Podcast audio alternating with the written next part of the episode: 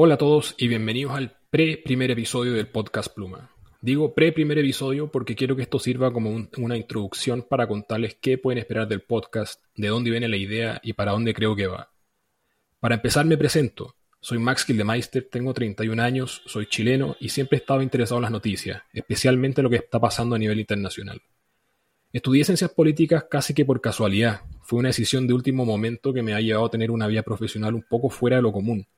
Mi primer trabajo fue como analista de relaciones internacionales en el Ministerio de la Mujer y la Equidad de Género. Después trabajé como asesor para una empresa japonesa de construcción que preparó un estudio sobre las carreteras en Chile. Y ahora estoy en una empresa de turismo educacional que trabaja con escuelas de negocios en Estados Unidos. Describiría mis trabajos como un poco eh, fuera de lo común, poco convencionales y súper variados, pero con un hilo conector que siempre está ahí, el foco en temas internacionales. Y este interés viene de mi formación educacional. Estudié en un colegio internacional donde siempre estuve interactuando con personas de todo el mundo, y eso siempre me generó una curiosidad por sobre lo que pasaba en otros países. Además, el currículum educacional era gringo, por lo que la cultura de ese país siempre ha tenido una influencia importante en cómo pienso, en lo que leo, en lo que consumo y hasta en lo que me entretiene. Y esa es la semilla de lo que hoy es Pluma. Pluma partió el año 2020 cuando yo estaba trabajando en el Ministerio de la Mujer. Fue una idea que surgió de forma espontánea con mi buen amigo y socio Nikolai Kosak.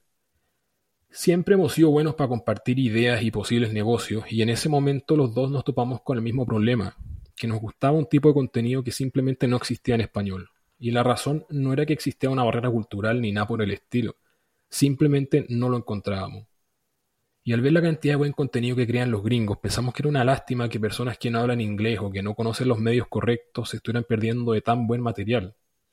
Para solucionarlo, pensamos que lo que hacía falta era una plataforma de distribución de contenido, un lugar donde los creadores de contenido pudieran escribir y compartir sus creaciones de forma simple.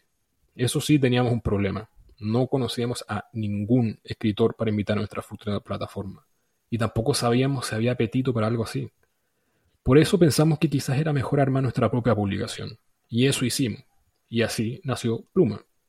La premisa era buscar contenido y noticias interesantes que no estábamos viendo en medios locales y resumirlas y explicarlas de forma simple y fácil de entender. Sin mucha expectativa, eh, empezamos a escribir y a compartir con nuestros familiares, amigos y conocidos. Y para nuestra sorpresa la recepción fue súper buena. Pasamos de 20 suscriptores en la primera semana a 100 en un mes y seguimos creciendo de forma estable hasta llegar a casi 1000 suscriptores. Lo mejor de todo es que todo fue un crecimiento orgánico. No pagamos por anuncios ni por seguidores. Eh, Nicolai, que es un genio para programar, armó un sistema de referidos y tratamos de incentivar a nuestros suscriptores a que compartieran Pluma. Ese era nuestro plan de expansión. Eh, y funcionó bien. Yo eventualmente renuncié a mi trabajo, pero eh, lo que iba bien dejó de ir bien y las cosas no pasaron como esperábamos. Llegó un momento en el que dejamos de crecer, eh, no invertimos en lo necesario y tampoco teníamos un modelo de negocio para generar ingresos. Además, eran los peores meses de la pandemia y estábamos encerrados por las cuarentenas. Y el sentimiento de no poder eh, ni tampoco saber cómo avanzar nos pesó mucho. Escribir pluma todos los días se hizo agotador y tomamos la decisión de dejar el proyecto en pausa. Teníamos eventualmente la idea de armar otro proyecto, eh, uno que a diferencia de pluma generara dinero, pero a las dos semanas fuimos honestos con nosotros mismos y dijimos que necesitábamos un descanso. Eh, un tiempo después, Nicolai partió a hacer unos cursos en el extranjero y yo conseguí un trabajo con la, con la empresa japonesa de construcción que les mencioné. Aprendí más sobre carreteras que lo que me hubiera imaginado posible. Y así pasaron meses y luego un par de años.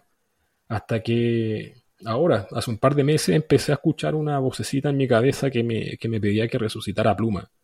Eh, siempre he sido bueno para empezar mini proyectos y dejarlos de lado en unas semanas, por lo que pensé, y me obligué a ser responsable y tomarme un tiempo. Eh, quería esperar un par de meses antes de tomar una decisión de, si revivía Pluma o no.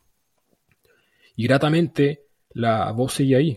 Eh, y cuando empezó la guerra entre Israel y Hamas y vi la cantidad de noticias falsas que estaban circulando, pensé sobre la necesidad e importancia de que estemos todos bien informados sobre lo que ocurre en el mundo.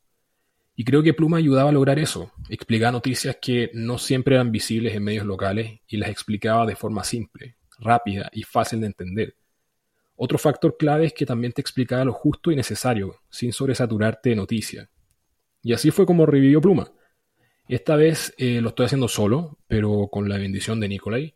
Eh, escribo Pluma en paralelo a mi trabajo. Normalmente el proceso es así, que leo las noticias en la mañana, me hago como una idea de lo que voy a escribir y después en la tarde cuando termino armo cada edición. Y es un proceso que estoy disfrutando bastante. Eh, estoy ilusionado con lo que puedo hacer. Es una forma de, cultivar mi creatividad, de trabajar mi creatividad. Y ahora viene el momento de desafiarme un poco para lograr expandir este proyecto. Y ahí es donde entra este podcast. La idea es publicar al menos un episodio cada semana, eh, repasando las principales noticias que, vayan ocurriendo. Eh, quizá el formato va a ser más como un, mini noticiero de cierta forma, donde eh, no haya más de 30 minutos de contenido, pero siempre con el característico tono y humor de pluma. También, eh, eventualmente iré probando distintos formatos, quizás incluir episodios de mi, donde deo mi, opinión eh, o quizás investigar temas en detalle. La verdad es que será un proceso de, experimentación que me encantaría compartir con ustedes, porque es algo que nunca he hecho y a la misma vez espero ir soltándome con el paso del tiempo y dependiendo menos de, un guion y hablando de forma más libre.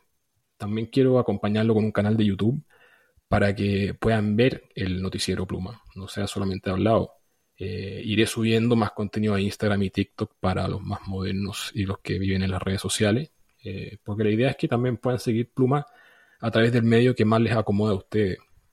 Y eso es lo que veo en el futuro cercano para Pluma. Eh, más que un newsletter, pasará a ser como un medio con múltiples canales y quizás en el futuro me atreva a probar eh, otro tipo de, contenido, más alejado de las noticias quizás, pero, pero eso queda para otro día. Por ahora, solo les quiero agradecer por leer Pluma todos los días.